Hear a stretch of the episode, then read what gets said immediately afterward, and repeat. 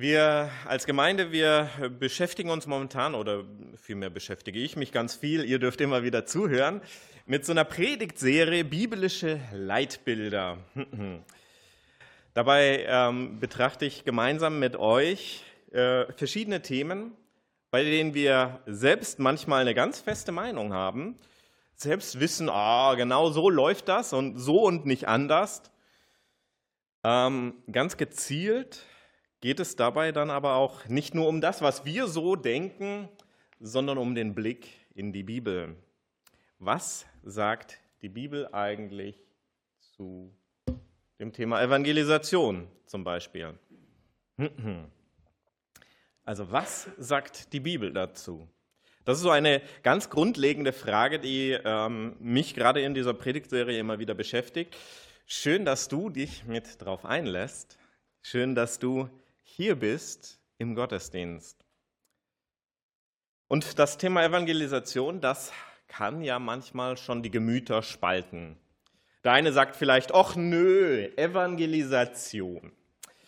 Sagt mir da schon wieder jemand, dass ich über meinen Glauben sprechen soll? Dass ich doch auf andere zugehen soll und ihnen was von Jesus erzählen? Das ist doch eher etwas für Evangelisten. Andere sitzen wahrscheinlich auch hier und sagen, ja, genau, endlich, lasst uns rausgehen und den Menschen von Jesus erzählen. Also es gibt ganz unterschiedliche Wahrnehmungen, ganz unterschiedliche Gemütslagen zu dem Thema Evangelisation. Wie denkst du über das Thema Evangelisation, wenn du darüber nachdenkst? Ich will gleich mal vorwegnehmen, ich bin überzeugt, dass es viele verschiedene Arten von Evangelisation gibt. Aber nicht alles passt zu mir. Und leider verkündet auch nicht immer alles Evangelium so, wie es sein sollte. Und da werden wir uns gleich auch noch mal ein paar Dinge anschauen. Ja, nicht alles verkündet das Evangelium. Da ist es schon wieder, dieses Wort. Evangelisation, Evangelium. Ja, so grundlegende Worte, die da irgendwo mit drinstecken. Evangelisation und Evangelium. Lasst uns doch mal zunächst schauen, was das bedeuten soll. Denn gerade wenn wir uns mit dem heutigen Thema beschäftigen, dann ja, genau. Irgendwie habe ich gedrückt und es tat nichts. Hm. Ja, alles gut. Was ist das Evangelium? Wenn wir uns mit dem Thema auseinandersetzen, dann fällt auf, dass wir Christen manchmal eine ganz andere Sprache sprechen als die Menschen in der Welt, die Menschen, denen wir begegnen wollen mit dem Evangelium. Was ist Evangelium? Für die meisten von uns hier in der Gemeinde wird wahrscheinlich klar sein, dass das Evangelium die Botschaft von Jesus Christus ist. Ja, es gibt manchmal auch so ein Stück weit Verwirrung. Wir haben in der Bibel haben wir vier Evangelien. Matthäus, Markus, Lukas und Johannes. Aber auch wenn diese vier Bücher Evangelien heißen, steht nicht nur in diesen vier Büchern das Evangelium. Und so ist schon allein von den Worten her ein bisschen Verwirrung drin. Auch andere Bücher aus der Bibel, sie enthalten Evangelium. Und darüber hinaus kann das Evangelium eben nicht nur in der Bibel stehen. Evangelium kann auf viele verschiedene Arten und Weisen verkündet werden. Einige Leute, die in den letzten Wochen aufgepasst haben, die werden hier vielleicht einwenden, aber wie war das gleich mit dem reformatorischen Prinzip von sola scriptura? Wir wollen biblische Leitbilder betrachten. Sola scriptura, allein die Schrift. Und dieser Leitsatz sagt aus, allein die Schrift reicht aus, um die Heilsbotschaft von Jesus Christus zu vermitteln. Ja, das stimmt. Dieses reformatorische Prinzip ist richtig. Die Schrift, die Bibel ist das Fundament, auf dem wir aufbauen. Und das ist ganz, ganz wichtig. Der Maßstab ist die Bibel. An ihr richtet sich die Verkündigung aus. An ihr muss sich die Botschaft messen lassen. Das Wort Evangelium meint aber eben nicht nur, dass nur die Worte der vier Evangelien oder nur die Worte der Bibel gebraucht werden, um Evangelium zu verkünden. Evangelium, das kommt von dem griechischen Wort Evangelion und sieht so aus. Also vielleicht kennt man noch den ein oder anderen Buchstaben aus der Schulzeit. Das Alpha ist meist so ein ganz großer Kandidat. Ein A wird hier als A gebraucht. Es handelt sich um ein zusammengesetztes Wort, Evangelion, äh, von Eu und Angelion, was so viel bedeutet wie gute Botschaft. Das wiederum, ja, führt eben zu genau dem Kern, worum es geht. Es geht um die Botschaft von Jesus Christus. Es geht um eine gute Botschaft, die verkündet wird. Dieses Wort Evangelium, es ist, wie ihr hier seht, ja schon ein griechisches Wort, ein Wort aus der damaligen Sprache von fast von vor über 2000 Jahren. Ein Wort, das damals äh, ganz geläufig war im Sprachgebrauch. Die Leute brauchten gar nicht fragen, was ist denn Evangelium? Evangelium ist eine frohe Botschaft. Aber auch den Leuten damals vor 2000 Jahren war klar, eine frohe Botschaft, das ist alles, was mich froh macht. Alles, was mich begeistert. Im Studium hatten wir auch so ein paar Leute, die manchmal sehr evangelistisch aufgetreten sind. Jetzt nicht unbedingt, weil die Botschaft Jesus Christus war, die sie verkündet hatten, sondern eine tiefe Überzeugung von etwas Gutem, was sie verkündet haben. Da geht es manchmal um solche Unterschiede, ob ich ein digitales Gerät mit einem Apfel gebrauche oder ein digitales Gerät, das eine andere Softwarebasis zugrunde liegen hat. Der Unterschied zwischen Mac und Windows-Rechnern oder zwischen einem iPhone und einem Samsung, Huawei oder was weiß ich was für ein Telefon. Da gibt es Leute, die sind so begeistert von ihrem Gerät und verkünden anderen Leuten, das ist das beste Gerät, das musst du dir auch anschaffen. Und das mit so einer Freude, mit so einer Überzeugung, das ist Evangelium. Das ist eine frohe Botschaft. Und doch im christlichen Gebrauch, ja, eben geht es beim Evangelium um die frohe Botschaft von Jesus Christus. Wenn wir als Christen über das Evangelium nachdenken, dann ist es auf das einfachste, auf die einfachste Weise die Verkündigung der Botschaft, dass Jesus Christus dich liebt. Der Inhalt der Botschaft macht beim Evangelium eben aus, was es ist und nicht so sehr die Worte oder die Art und Weise, wie die Botschaft verkündet wird. Den Inhalt muss ich also von seinem Wahrheitsgehalt an der Schrift messen können. Wenn ich sagen würde, dass das Evangelium nur verkündet werden würde, wo exakt aus der Bibel vorgelesen und zitiert wird, wäre das meiner Auffassung nach ein wenig zu eng. Das wäre genauso wie wenn du von deinem Telefon, von dem du begeistert bist, nur berichten dürftest, indem du aus der Gebrauchsanleitung zitierst. Das wäre ein bisschen zu eng. Ich glaube, die meisten würden das noch nicht einmal verstehen. Solch eine Gebrauchsanleitung landet bei mir ungesehen im Mülleimer. Also, ich weiß nicht, wie das bei dir ist, aber ähm, bei einem Handy ist das nun mal so, bei mir zumindest. Der Inhalt von dem, was ich berichte, muss sich aber an dem Wahrheitsgehalt der Schrift messen können. Wenn ich sagen würde, dass das Evangelium nur verkündet werden würde, wo eben exakt aus der Bibel zitiert wird, ist das meiner Auffassung nach zu eng. Allein weil wir dann ja schon der nächsten Frage nachgehen müssten, aus welcher Übersetzung zitiere ich denn da am besten? Aber das wäre schon wieder ein eigenes Thema. Ich würde hier empfehlen, den Nestle Aland in der 28. Auflage, griechisch. Aber das, das versteht der eine oder andere gar nicht. Selbst ich kann das nicht alles äh, verstehen, was ich dort so lese. genau. Wie gesagt, das wäre ein anderes Thema. Was für eine Schrift zitieren wir? Der erste Punkt, den ich festhalten will, ist, beim Evangelium ist der Inhalt entscheidend. Es gibt ganz viele verschiedene Arten von frohen Botschaften. Der Inhalt ist entscheidend. Wir als Christen, wir wollen die frohe Botschaft von Jesus Christus verkünden. Jesus Christus, der die Menschen liebt, der für sie gestorben ist und uns von der Sünde befreit. Und genau da sind wir auch schon bei der nächsten Frage, die da entscheidend ist. Was ist denn der Inhalt des Evangeliums? Einige Bibelverse bringen das ganz gut auch auf den Punkt. Also hier gibt es durchaus die Möglichkeit, auch die Schrift zu Rate zu ziehen und sie zu zitieren. So zum Beispiel Johannes 3, Vers 16 bis 17. So sehr hat Gott die Welt geliebt, dass er seinen einzigen Sohn für sie hergab.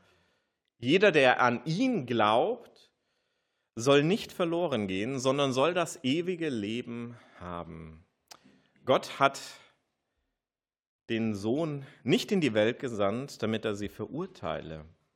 Vielmehr soll er die Welt retten. Das Evangelium ist eine Heilsbotschaft, eine rettende Botschaft. Römer 3, Vers 23 bis 24 drücken das ähnlich prägnant aus. Alle Menschen sind schuldig geworden und haben keinen Anteil mehr an der Herrlichkeit Gottes. Sie verdanken es also allein seiner Gnade, dass sie vor Gott als gerecht angenommen werden. Er schenkt es ihnen aufgrund der Erlösung, die durch Jesus Christus geschehen ist. Evangelium ganz zentriert, ganz knapp dieser Inhalt dargestellt. Der übereinstimmende Inhalt in diesen zwei Versen ist, dass Jesus Christus aus Liebe zu uns Menschen in diese Welt gekommen ist. Er hat uns den Weg zum Vater gezeigt und ermöglicht es uns, dass wir zu Gott kommen, weil er eben durch seinen Tod am Kreuz all das, was uns von ihm trennt, die Sünde hinfortgenommen hat. Der Inhalt des Evangeliums, das ist so eine Herausforderung. Ja, zum einen darf ich als Christ immer wieder auf die Bibel zurückgreifen. Ich darf Bibelverse auswendig wissen, ich darf Bibelverse zitieren. Das tut mir manchmal ganz gut, dass ich weiß, auf welcher Grundlage verkündige ich denn den Inhalt des Evangeliums. Wie sieht das ganz konkret aus? Manchmal muss ich aber selbst sprachfähig sein. Wir haben gerade vorher zwei Berichte, zwei Zeugnisse, zwei Lebensberichte gehört, wo Leute etwas mit Gott erlebt haben. Und hier ist die Herausforderung für mich als Christ immer wieder, ich muss sprachfähig sein von der Freude des Evangeliums, von der Überzeugung, die ich habe, dass Jesus Christus mein Herr und Erlöser ist, davon soll ich sprachfähig sein. Und das ist manchmal eine ganz große Hürde, wenn ich dann hergehen würde und sagen würde, kleinen Moment, ich muss die Bibel holen. Ich lese dir mal vor, wo jetzt das Evangelium steht. Also, wir schlagen mal auf. Hier kannst du es auch nachlesen. Das wäre ein bisschen eine zu große Krücke. Wir brauchen eine Sprachfähigkeit. Und das ist gut und wichtig. Und das Evangelium von Jesus Christus ist diese frohe Botschaft, die den Kern des Evangeliums ausmacht. Mit meinen eigenen Worten und auf meine Art und Weise kann ich ausdrücken, worum es im Evangelium geht. Und dadurch, dass ich den Kern des Evangeliums darstelle, evangelisiere ich eigentlich auch schon. Denn evangelisieren ist das Verb zum Evangelium. Ich verkünde das Evangelium. Vor einigen Jahren haben sich Leute Gedanken dazu gemacht, wie man den Inhalt des Evangeliums denn am besten so kompakt und auch so aussagekräftig wie möglich darstellen kann. Das Projekt The Four hat hier vier zentrale Symbole mit aufgestellt. Ich weiß nicht, ob dir die, diese Symbole schon bekannt sind oder wie auch immer. Für den einen oder anderen Christen sind diese vier Symbole schon ganz aussagekräftig, allein wenn man sie sieht. Wir haben einen ersten Kreis mit einem Herzen. Ich glaube, die meisten von uns würden da auf die Idee kommen, es geht um die Liebe. Jesus Christus liebt dich. Gott liebt dich so sehr, dass er sogar seinen einzigen Sohn hergab, nur für dich. Ein Geteiltzeichen. Auch das kennen die meisten aus Mathematik. Ich weiß nicht, inwiefern du heute noch mit Mathematik was zu tun hast.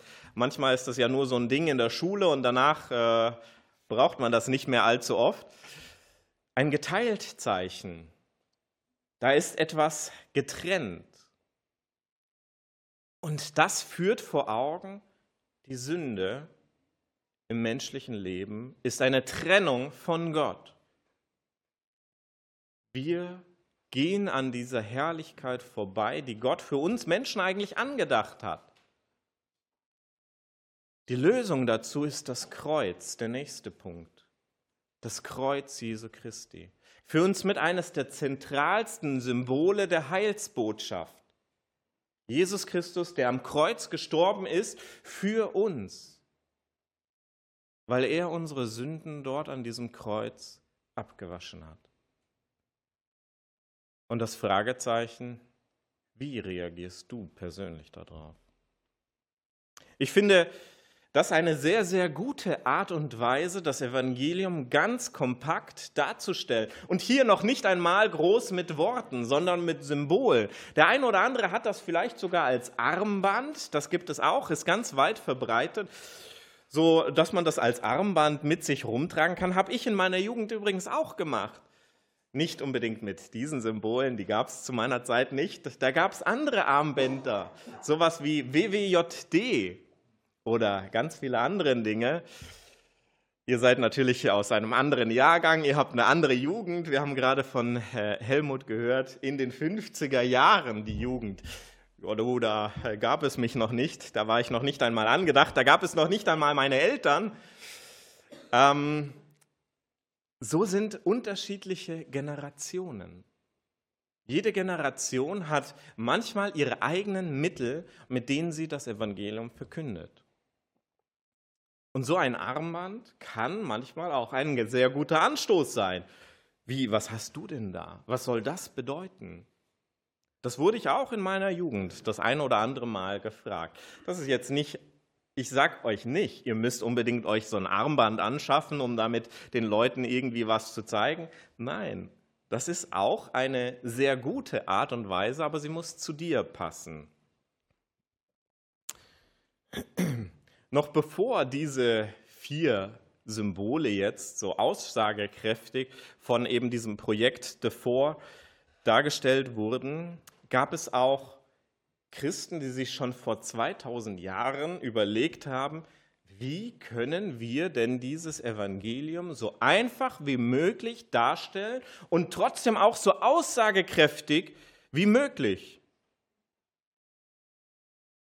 Denn schon bereits in den Anfängen des Christentums gab es diese Gedanken, Symbole, die den Kern des Evangeliums darstellen. Zum einen, weil ja nicht jeder lesen kann, auch ein ganz guter und wichtiger Hinweis. Und zum anderen auch, damit es so verständlich wie möglich bleibt. Wenn ich, wie gesagt, erstmal die Bibel rausziehen muss und sagen muss, ich muss dir eins der 29 Bücher des Neuen Testaments, muss ich dir am besten erstmal vollständig vorlesen, damit du begriffen hast, was das Evangelium ist. Ja, ich weiß nicht, wie viel Aufmerksamkeit du dann von deinem Gegenüber noch hast. Eines dieser grundlegendsten und bekanntesten Symbole der Christenheit ist der Fisch. Bereits im ersten Jahrhundert wurde dieses Symbol gebraucht und das griechische Wort für Fisch ist Ichthos.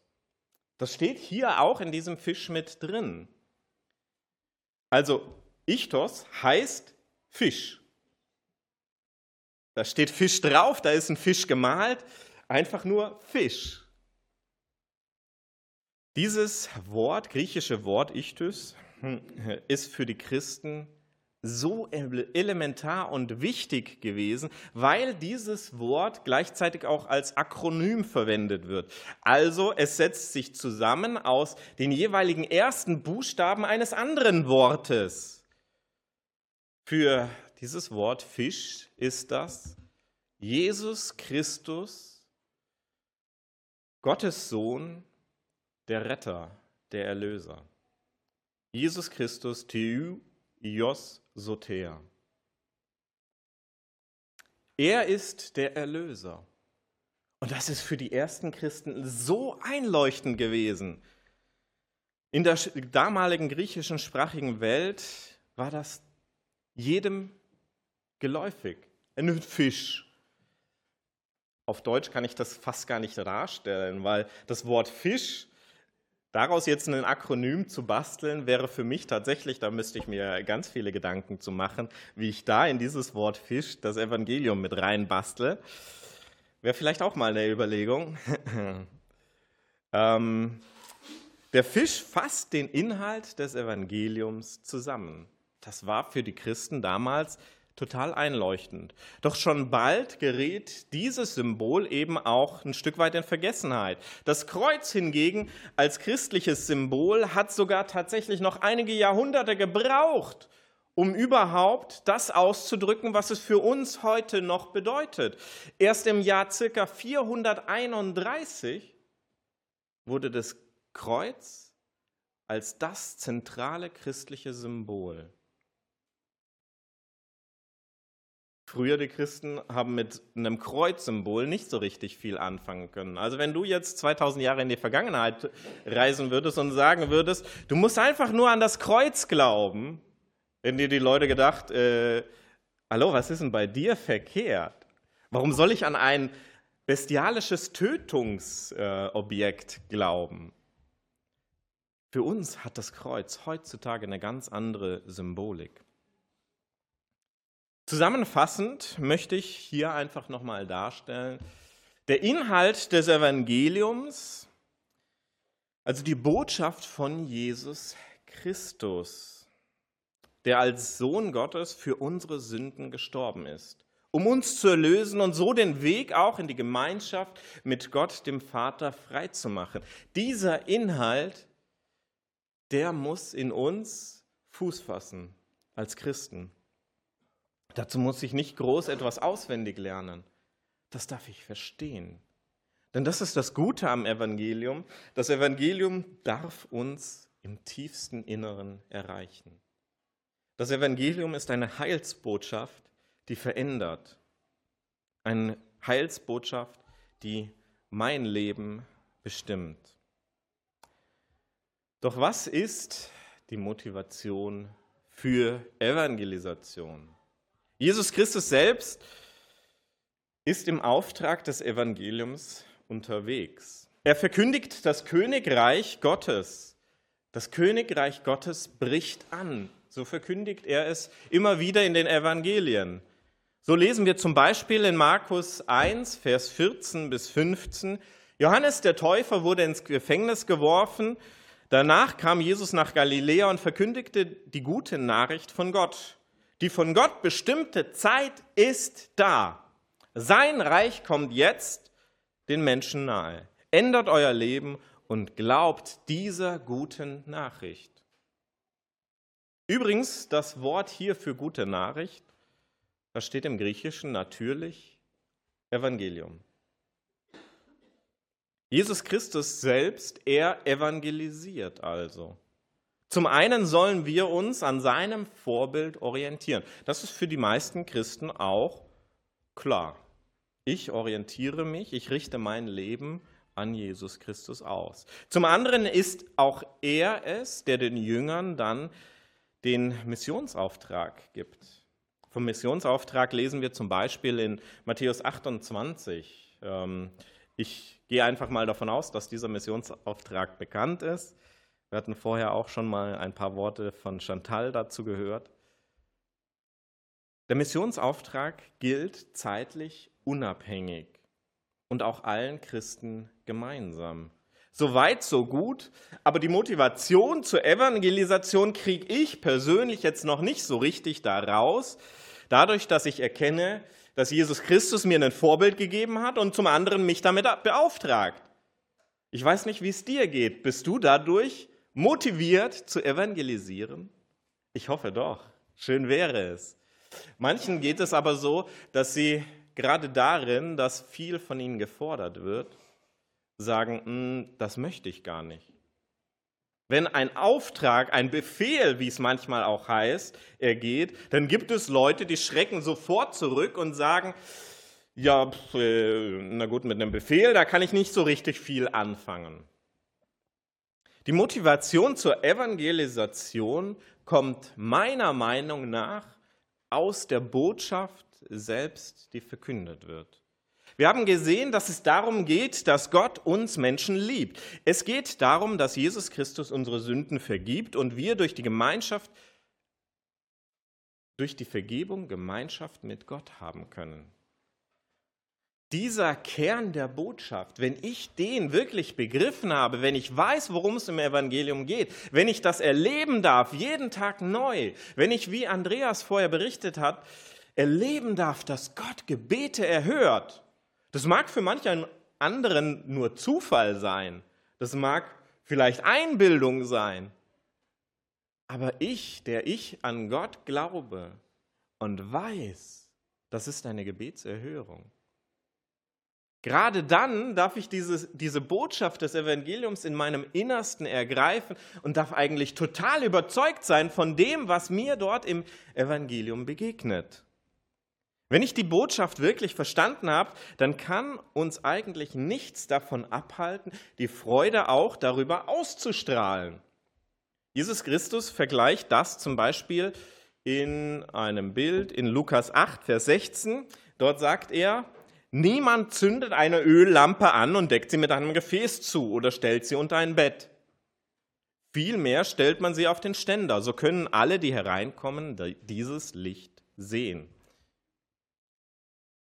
Meine These, meine Schlussfolgerung dazu ist also, aus der veränderten Botschaft des Evangeliums heraus kommt die Motivation zur Evangelisation. Weil dieses Evangelium mich verändert hat und ich weiß, von was es mich verändert hat, ergreift es mich innerlich. Das Problem manchmal ist nur, dass das in Vergessenheit gerät. Ich glaube, hier sitzen ganz viele Leute, die schon mal im Kontakt waren mit dem Evangelium, mit der Botschaft Gottes, mit dieser heils- und lebensverändernden Botschaft. Und manchen geht es so, der Alltag, der lässt dort viel in Vergessenheit geraten. Wie war das nochmal damals, als ich mich bekehrt habe? Damals in diesem einen Moment, als ich gesagt habe, ja Jesus, dir möchte ich mein Leben geben, ich möchte dir ganz folgen. In diesem einen Moment, in dem ich Ewigkeit ergriffen habe und gesagt habe, Herr, du hast meine Sünden hinfortgenommen. Und viele Jahre später merke ich irgendwo, da gibt es einige Dinge in meinem Leben, da scheine ich irgendwie festzustecken. Die Botschaft des Evangeliums, brennt die noch? Oder ist sie ein wenig relativiert durch mein Leben, irgendwo kälter geworden? Wo ich merke, von dieser Sünde komme ich gar nicht los, von dieser Eigenschaft in meinem Leben komme ich gar nicht los. Wo ist diese lebensverändernde Botschaft des Evangeliums? Das sind manchmal solche Fragen, die uns ganz schön die Motivation rauben können. Und doch soll die Botschaft gerade diese Motivation neu entfachen. Römer 1, Vers 16 heißt es zum Beispiel, dort spricht Paulus und sagt, ich schäme mich nicht für die gute Nachricht. Sie ist eine Kraft Gottes, die jeden rettet, der glaubt. An erster Stelle die Juden, dann auch die Griechen. Eine Kraft, die jeden rettet. Aber spüre ich das immer? Nicht immer. es gibt doch einiges, das uns Menschen davon abhält, diese Botschaft zu verkünden. Gründe dafür gibt es leider viel zu viele. Gerade wenn man auf Römer 1, Vers 16 schaut, dann kann ja im Umkehrschluss auch jemand sagen zu Paulus, ja, manchmal ist es doch die Scham, die mich davon abhält, vom Evangelium zu sprechen. Manchmal mag es auch Angst sein oder eben auch andere Dinge, aber gerade dann, wenn ich von irgendetwas zurückgehalten werde, dann ist es eigentlich an der Zeit, ganz neu die Kraft Gottes im Evangelium kennenzulernen, sich neu von Gottes Licht anstecken zu lassen und neu Motivation zu finden von dieser heilsverändernden Botschaft Jesus Christus. Gerade auch in Bezug zur Motivation zur Evangelisation finde ich es interessant, was Paulus im Philipperbrief dazu schreibt. Philippa 1, Vers 15 bis 18, ein etwas längerer Text nochmal. Einige verkünden Jesus Christus wohl aus Neid und Streitsucht, aber bei anderen geschieht es durchaus mit gutem Willen. Sie tun es aus Liebe, denn sie wissen, dass es mein Auftrag ist, vor Gericht die gute Nachricht zu verkündigen. Die anderen aber, die Christus aus Eigennutz verkünden, meinen es nicht ehrlich. Sie wollen es mir in meiner Gefangenschaft noch schwerer machen.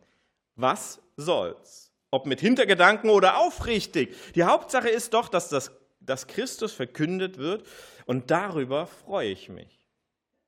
Was ist denn das nur wieder für ein Text? Egal, ob das Evangelium aus Neid, Streitsucht oder Eigennutz oder, ganz wichtig, aus Liebe verkündet wird, die Hauptsache ist doch, dass Christus verkündet wird. Schon interessant, wie entspannt Paulus das hier sieht an dieser Stelle. Einigen Leuten fehlt es an Motivation, um überhaupt hinauszugehen und das Evangelium zu verkünden, von diesem, was wir selbst mit Christus erlebt haben, Zeugnis zu geben. Und andere Leute, die verkünden Evangelium aus manchmal sehr, sehr niederträchtigen Gründen. Wenn Neid und Streit und Eifersucht äh, Streitsucht die Motivation sind, dann sieht es heutzutage durchaus auch so aus, dass Gemeinden sich zum Beispiel gegenseitig Mitglieder abwerben. Ja, manchmal sogar kein gutes Haar an einer anderen Gemeinde oder Kirche mit theologischen Unterschieden lassen. Oh, du gehst in die und die Kirche, da kann man doch gar nicht hingehen. Die machen doch von Grund auf alles falsch. Komm lieber in meine Kirche. Das ist auch eine Art, Evangelium zu verkünden.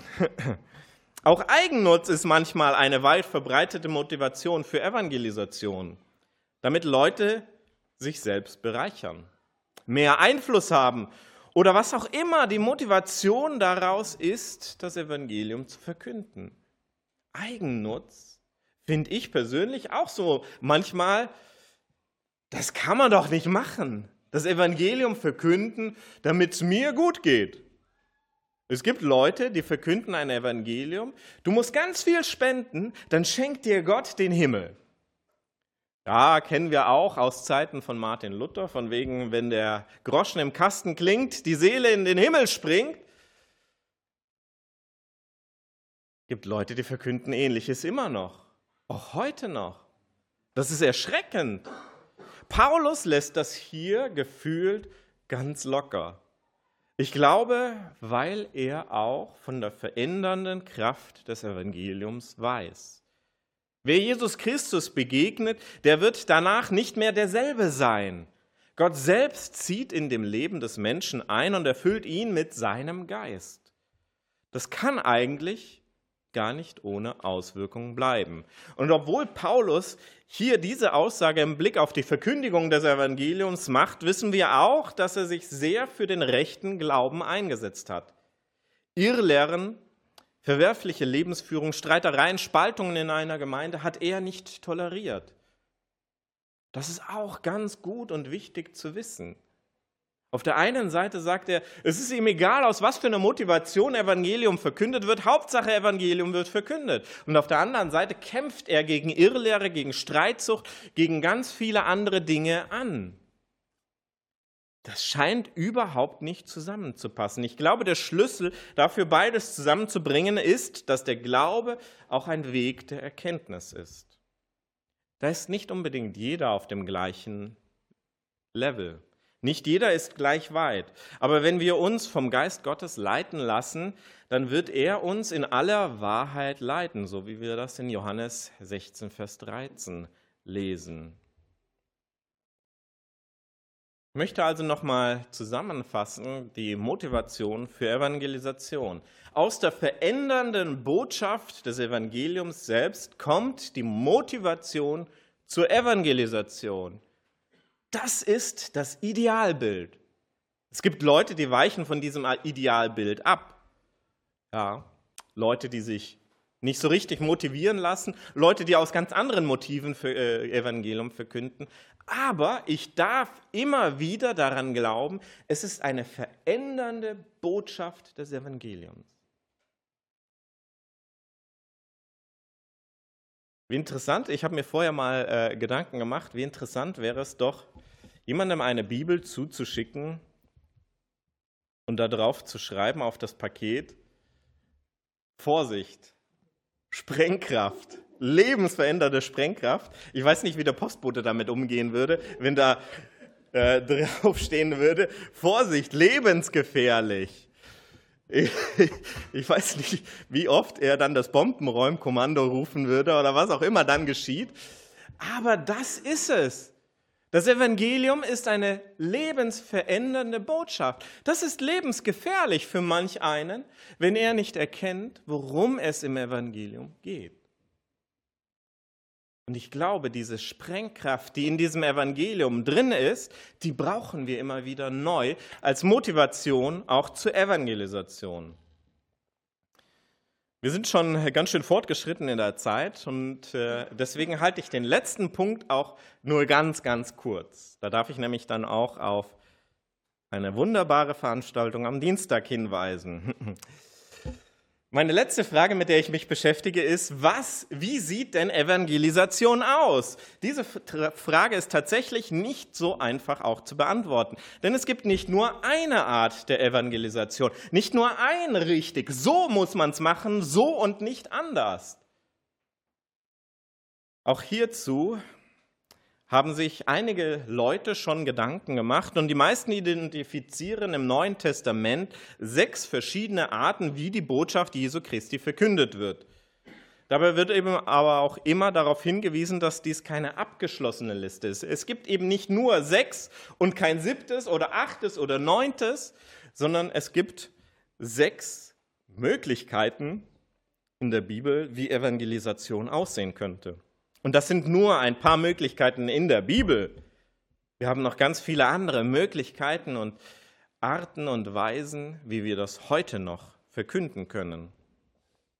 Wie man Evangelium verkündigt, ist abhängig eben von der eigenen Begabung, auch von dem Typ Menschen, der man selbst ist. Nicht jeder kann zum Beispiel das offene, direkte Gespräch suchen.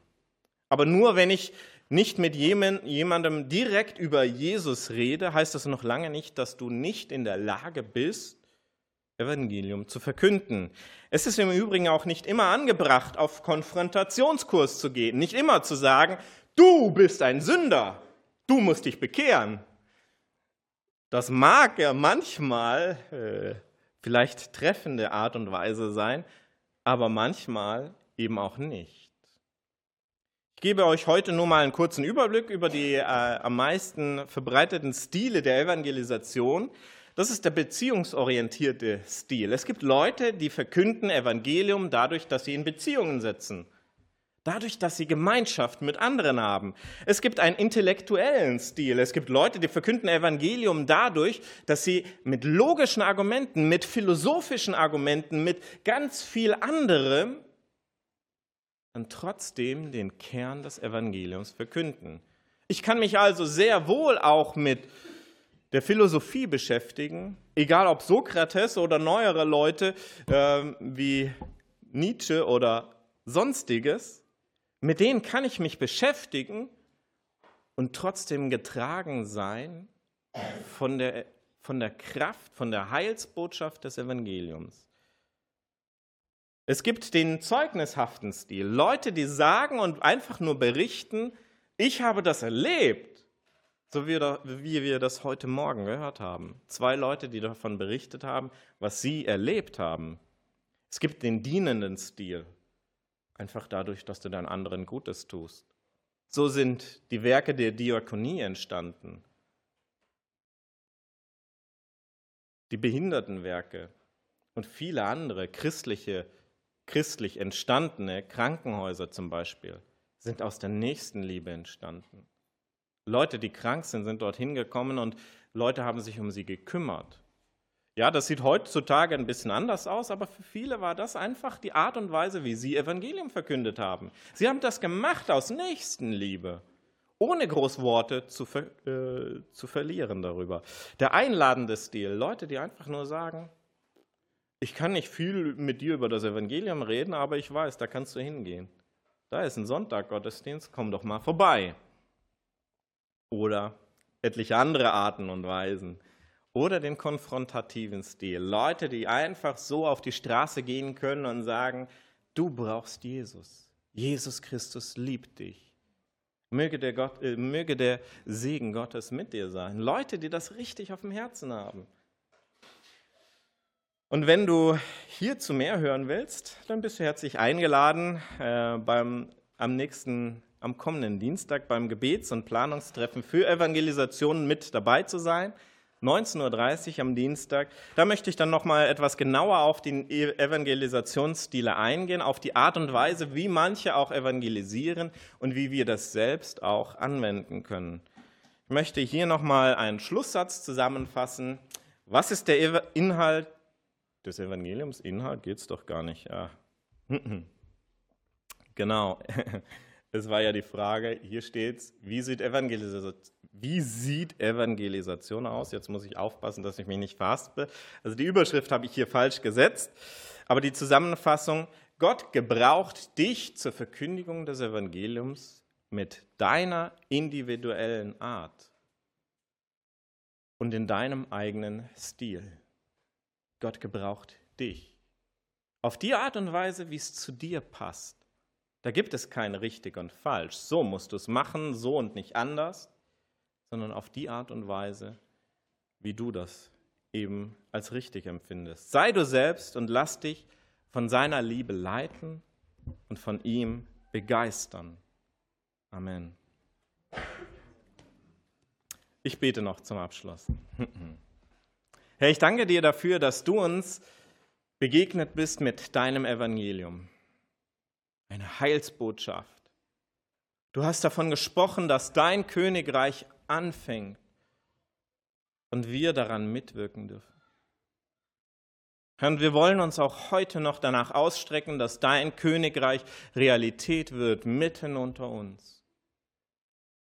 Herr, und mit einem Fuß leben wir schon in deinem Königreich. Und mit einem anderen Fuß leben wir doch auch noch in dieser Welt, die noch so überhaupt gar nichts weiß von deinem Evangelium. Hilf du uns, dass wir uns von deinem Licht anstecken lassen, von deinem Königreich, von deiner Heilsbotschaft, mit der du uns verändert hast, damit wir auch diese Welt nach wie vor dienen dürfen als Salz und Licht. Ich danke dir dafür, dass du hier so viele unterschiedliche Arten und Weisen hast, uns zu gebrauchen. Danke, dass wir immer wieder ganz neu viel entdecken dürfen und dass wir dran sind. Ich möchte dich bitten, dass du uns begeisterst mit deiner lebensverändernden, mit deiner Sprengkraft des Evangeliums. Amen. Ich möchte beten und dann den Segen aussprechen über uns. Herr, und das ist uns immer wieder eine große Ehre, dich verkünden zu dürfen über viele verschiedene Mittel und Wege. Wir dürfen das im Gebet tun, wenn wir für Geschwister bitten, wie für Ingolf, der mit der Operation diese Woche dann ansteht. Wir dürfen dein Evangelium verkünden, wenn wir Gemeinschaft leben und herzlich Gemeinschaft uns erfüllt. Wir dürfen dein Evangelium verkünden, wenn wir anderen dienen, wie in der Aktion für Pakete zum Leben und viele, viele andere Wege schenkst du uns auch. Danke, dass dir keine Grenzen gesetzt sind bei der Verkündigung deines Evangeliums. Herr, ich danke dir dafür, dass du uns viel Kreativität und viel Mut dazu schenkst. Wir danken dir jetzt ganz besonders auch für das Essen, das wir haben dürfen. Herr, uns, wir dürfen einen reich gedeckten Tisch vorfinden, weil du uns mit allem versorgst, was wir brauchen und noch viel mehr darüber hinaus. Danke dir für die Gaben, danke dir für all die, die was dazu beigetragen haben, danke für die Zeit, die wir miteinander verbringen dürfen. Und wir bitten dich um deinen Segen dort. Herr, und deinen Segen möchte ich auch aussprechen über uns als Gemeinde. Der Herr segne dich und behüte dich. Der Herr lasse sein Angesicht leuchten über dir und sei dir gnädig. Der Herr erhebe sein Angesicht über dich und schenke dir seinen Frieden. Amen. Wie gesagt, herzliche Einladung zum gemeinsamen Mittagessen. Und wenn du keine Zeit hast, dann vielleicht eine Tasse Kaffee oder sonstiges.